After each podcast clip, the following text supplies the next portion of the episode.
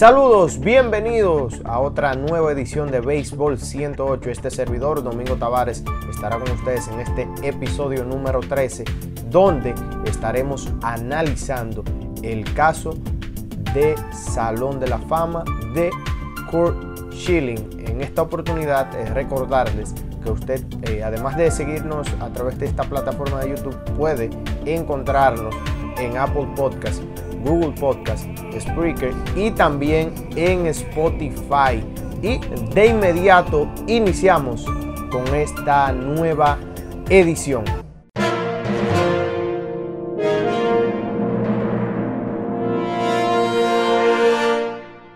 A pesar de nunca haber ganado un premio Cy Young y que solo pudo obtener 216 victorias, Kurt Schilling sin dudas ha sido uno de los mejores lanzadores desde la era de la expansión. Su éxito en la postemporada apoya sus buenos números de campaña regular, además de las cosas de las que fue parte. Drafteado por los Medias Rojas en 1986, que se celebraba en enero dicho draft en en ese entonces y firmó por un bono de 20 mil dólares en 1987 en clase A. Lideró el circuito en ponches en la fecha límite de cambios en 1988. Fue traspasado a los Orioles junto a Brady Anderson por Mike Bodiker. Debutó ese mismo año, pero fue golpeado brutalmente y lo mismo pasó en 1989 cuando participó en cinco juegos. En 1990 fue llamado al equipo grande a mitad de temporada y se quedó en el bullpen. Sus números fueron muy buenos la última parte junto a Greg Olson de los Orioles de Baltimore. A pesar de eso, en 1991 el equipo lo mandó junto a Steve Finley y Pete Harnish a los Astros a cambio de Glenn Davis. Schilling solo duró un año en Houston, exactamente como relevista, con números pasables y varios días antes de arrancar la campaña de 1992 fue enviado a los Phillies por Jason Greensley. Dicho año inició la temporada en el bullpen de Filadelfia y a mediados de mayo fue insertado en la rotación. En 1993, como miembro regular en la rotación, tuvo efectividad de 4.02, pero ponchó 186 bateadores, aunque 1993 en la carrera de Court es más recordado por las dos aperturas contra los Bravos en la serie de campeonato de la Liga Nacional y aunque fue golpeado en el juego 1 de la serie mundial contra Toronto, rebotó con una blanqueada de 6 ponches en el partido número 5. Entre 1994 y 1996 solo pudo realizar 56 aperturas debido a problemas de lesiones, específicamente en el codo en la rodilla izquierda y el problema más grave en el manguito rotador derecho. Retornó con una buena temporada en 1996 donde se vio con mejor velocidad y la misma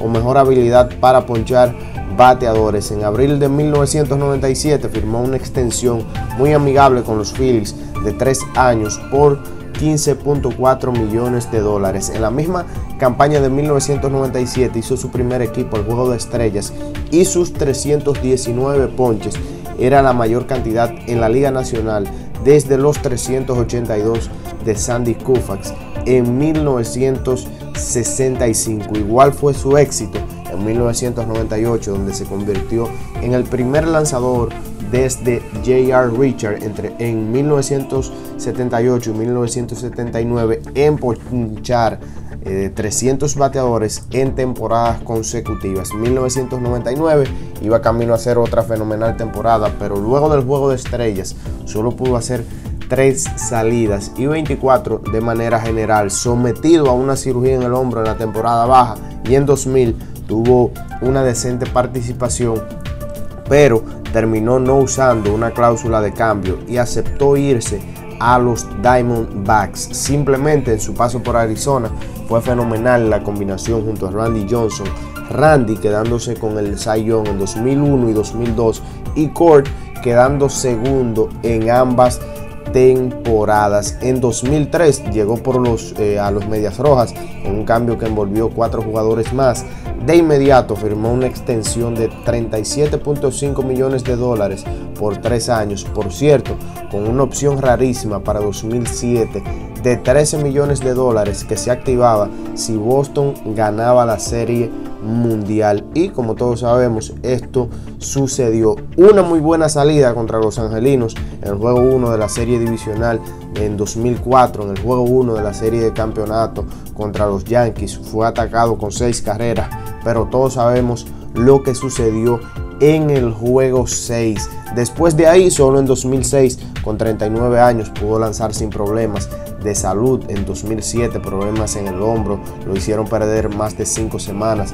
Pero en postemporada, exceptuando el juego 2 de la serie de campeonato contra Cleveland, estuvo magistral. Firmó un contrato de 8 millones para 2008, pero los problemas en el hombro y la edad, además de una batalla pública contra el equipo por el tratamiento de la lesión y que no pudo eh, rehabilitarse completamente, en 2009 terminó retirándose. Solo cuatro lanzadores que lanzaron la mayor parte de su carrera posterior a la era de la expansión han llegado al Salón de la Fama con menos de 216 victorias. Estos son John Smoltz, Don Drysdale, Roy Halladay y Sandy Koufax. A pesar de todo, la idea de que las victorias no son la herramienta definitiva ni adecuada para medir el éxito de un lanzador. Para poner en contexto, desde 1991 solo Fergie Jenkins, Bert Blyleven, Mike Musina, Pedro Martínez, John Smoltz y Roy Halladay han entrado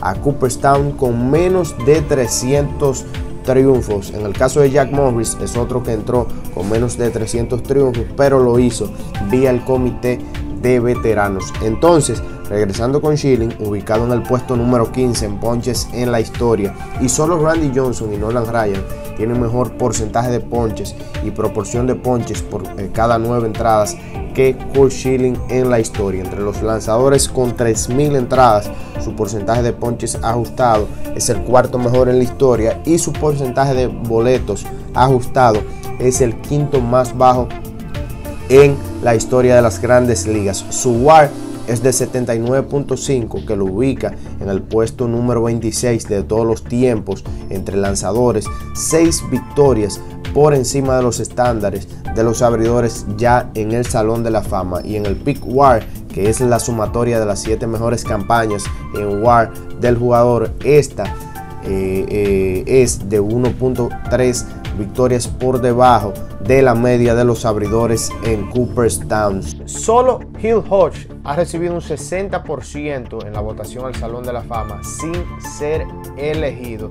Desde 1966, Andrew Dawson, Rich Gossage y Don Drisdale han sido electos al Salón de la Fama en el noveno o décimo año en la boleta, en sus respectivos casos, después que en el séptimo año hayan recibido, eh, de por sí en la boleta, en su séptimo año en la boleta, hayan recibido entre un 55 a un 65% de los votos. Kurt podría convertirse en el cuarto desde 1966. Llegamos a la parte final de esta edición, de este episodio número 13. Este servidor, Domingo Tavares, agradecido de compartir con ustedes en esta oportunidad en Béisbol 108. Recordarles que usted puede encontrarnos en Apple Podcast, Google Podcast, Spreaker, como también en Spotify y suscribirse aquí en nuestro canal